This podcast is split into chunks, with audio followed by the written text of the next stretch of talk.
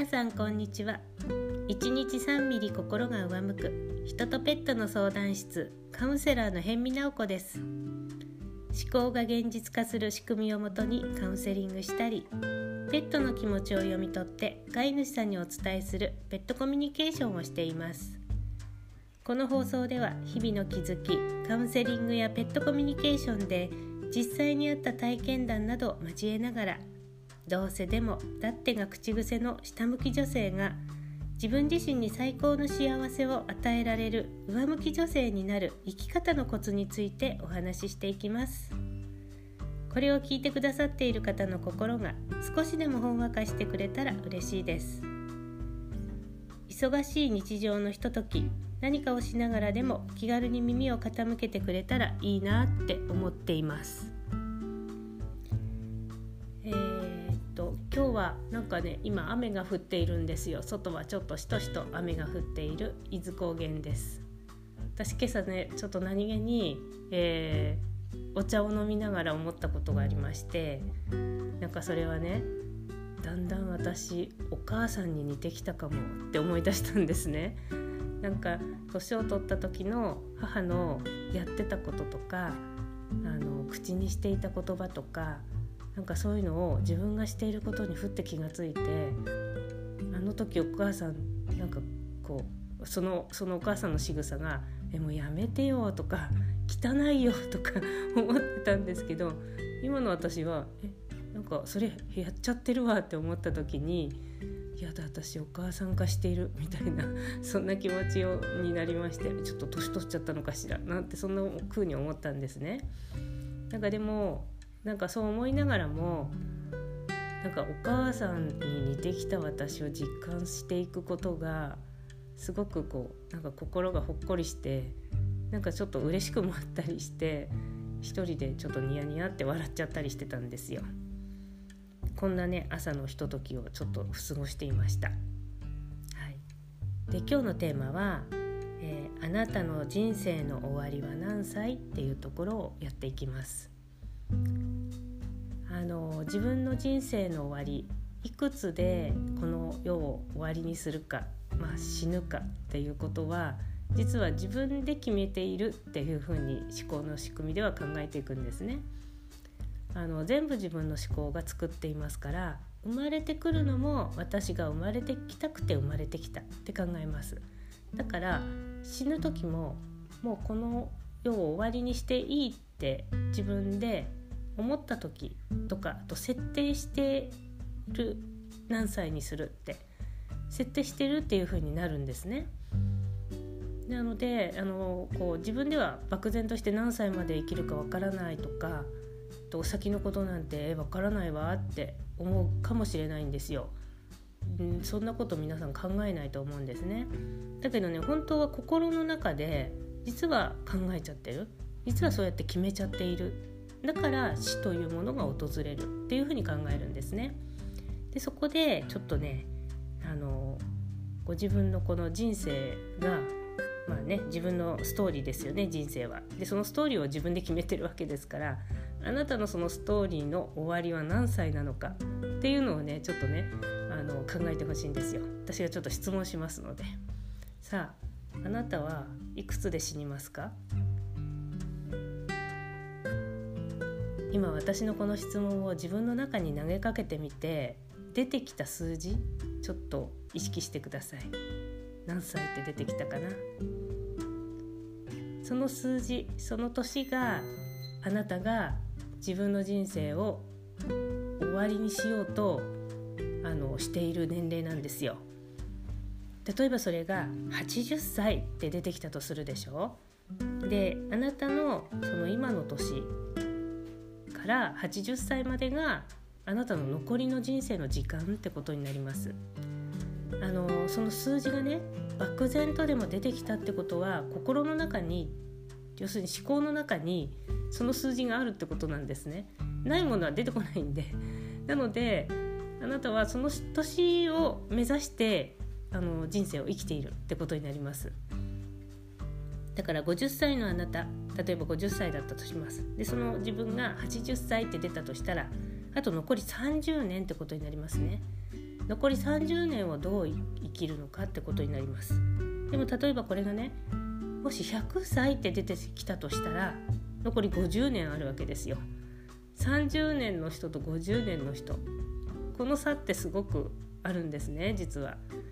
要するに30年の人は30年かけて年を取ろうとします、うん、なので30年かけてどんな風に自分自身がこう死に向かって歩もうとしているのかを無意識に考えちゃってるわけですね。でも50年の人ってまだ長いですよね。だから長いなりにあのまだまだ老けるわけにはいかないとかまだまだあのなんか若くいないといけないって言ってその自分自身をそのもっともっと保っていこうっていう方に意識を向けていくので結果あの年齢差見た目の年齢差とか体の年齢差っていうのが出てきてしまうってことになります。で今年齢ね何歳で死にますかって聞きましたが次はあなたは、えー、どんな死に方をしますか？なんです。さあどうですか？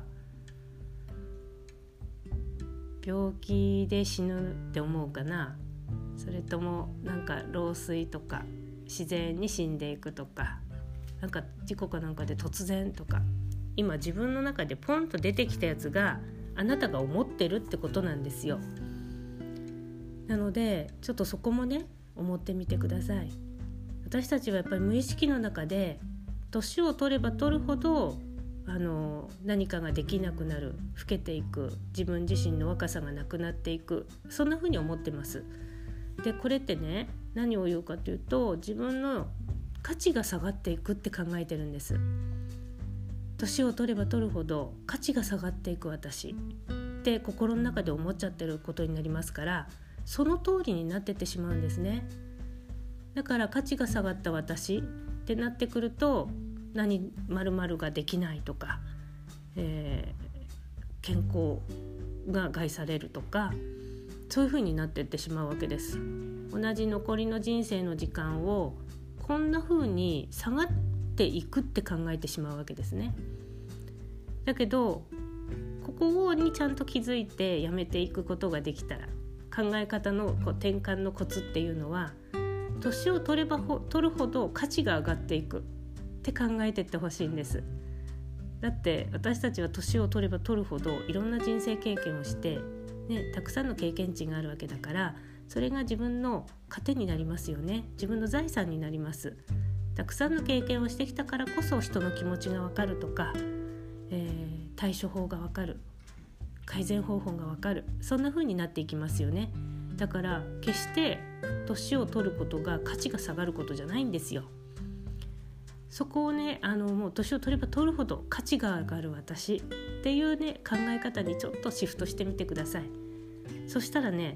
あなたがいくら年を取ってもその価値を見いだしてくれる人が周りに現れ始めますいくつになっても素敵ねとかいくつになってもあのなんかいいですねみたいなそんな風にねこう言ってくれる人が現れてくるわけですよ。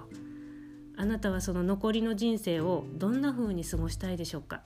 そうやってどんどんどんどん価値が上がっていくっていうことを認めてくれる人とたちと一緒にいたいのか？そんな世の中であの生き生きと過ごしたいのか？それとも自分の価値が年を取れば取るほど下がる？そんな風にして「あ年取ってるからダメね」って言われちゃったり「あもうあのこの先短いわね」とかいろんな汚い言葉言われちゃうわけでしょ？老いぼれ？とかさ。そういうあのなんか人生を過ごしたいのかなって。私の過去さっきお母さんのことあ汚いって思った時があったって言いましたよね。過去の私は本当そう思ったんです。なんか湯飲み洗わないでまた使うとかあの冷蔵庫にいつまでも同じものが取っといてあるとかなんかもう若い時の私はあの若い時っていうかうん20年ぐらい前かなの私はお母さんに対してそんな風に思ってたんだよね。だからその時の私は年を取ると価値が下がるって思ってたんだよね自分のこと。だからそれをお母さんの中に見出してお母さんのことそう思ってたんだと思うの。だけど今の私は思考が変わって年を取れば取るほど価値が上がるって思えたのでふとお母さんのことを思い出した時にあそんなこと思ってたな。だけど今そのお母さんに似てきたってことがなんかほっこりして嬉しくなっちゃったってことは私の中に年を取れば取るほど価値があるってことが分かってきたからなんだなって今日思ったんです。なのでね今日この話をしようかなって思いました。あのどんな人生も自分で作って選べるわけですから年が取れば取るほど価値が下がる私を生きるのかそれとも年が取れば取るほど価値が上がる私を生きるのかそれはあなたが決めることです。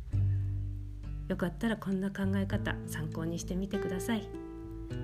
えー、今日はあなたの人生の終わりは何歳っていうことで自分のあの価値が年を取れば取るほど上がるのか下がるのかについてお話ししてみました。今日も最後まで聞いてくださってありがとうございます。それでは今日はこの辺で。さようなら。